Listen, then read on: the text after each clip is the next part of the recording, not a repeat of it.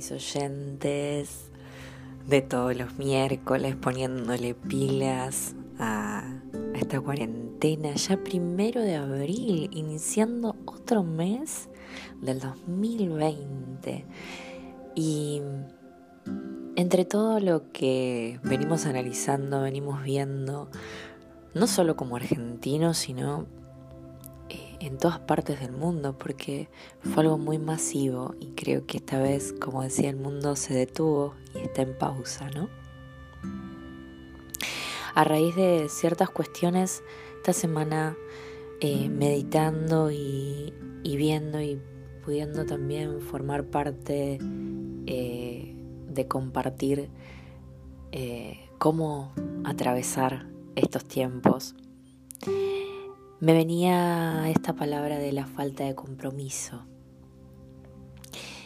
La falta de compromiso con vos mismo. ¿Sabes que la falta de compromiso con vos mismo repercute en las otras personas?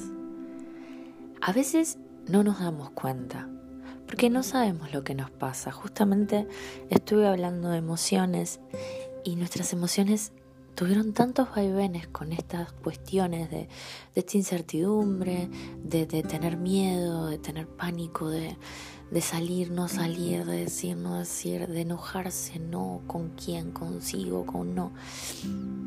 Pero hay algo que si vos no expresas esa emoción, tampoco te estás comprometiendo con vos.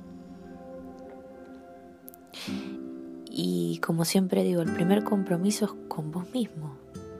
Si vos mismo te conoces, si sabes lo que te pasa, que tiene que ver con eso de empezar a registrar, o incluso responsabilidades que tenés en la vida, no solamente a nivel emocional, sino también en todas las áreas.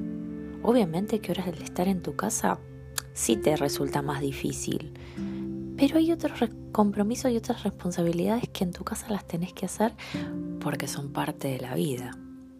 Son tu diario vivir y tu motivación a seguir. Entonces, muchas veces pasa que das una palabra, esto de dar la palabra.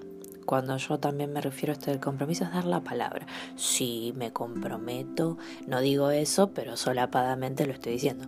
Sí, me comprometo a hacer determinada actividad, o me comprometo a estar en línea, o me comprometo a mandarte un mensaje, o me comprometo. Y pasa que del otro lado llegó que justo o vos te olvidaste, o no te lo agendaste, o no solo no te lo agendaste, sino que ese día no quería saber absolutamente nada, o se te pasó por alto. Y del otro lado estaban, ¿qué pasó que mi mensaje no llegó? Esa espera. ¿Qué pasó que estaba en conexión, creí y me dijo una palabra y no está? ¿Sabes que del otro lado pasa? Hay desconfianza. Se pierde la confianza. Deja de haber esa motivación de que nuevamente o te vuelvan a llamar o te vuelvan a preguntar cómo estás. Porque aparece esto. ¿Para qué le voy a decir si al fin y al cabo no va a responder? Siempre es un sí, sí, sí, sí, pero al momento de actuar no lo hace. ¡Wow! Qué fuerte que es eso, ¿eh?